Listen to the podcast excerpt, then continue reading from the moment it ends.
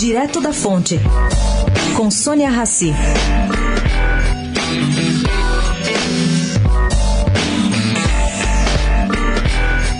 O pedido da vocalista Paula Toller, em outubro do ano passado, ao PT, para suspender a utilização da canção Pintura Íntima durante campanha de Haddad, acabou sendo negado pelo partido.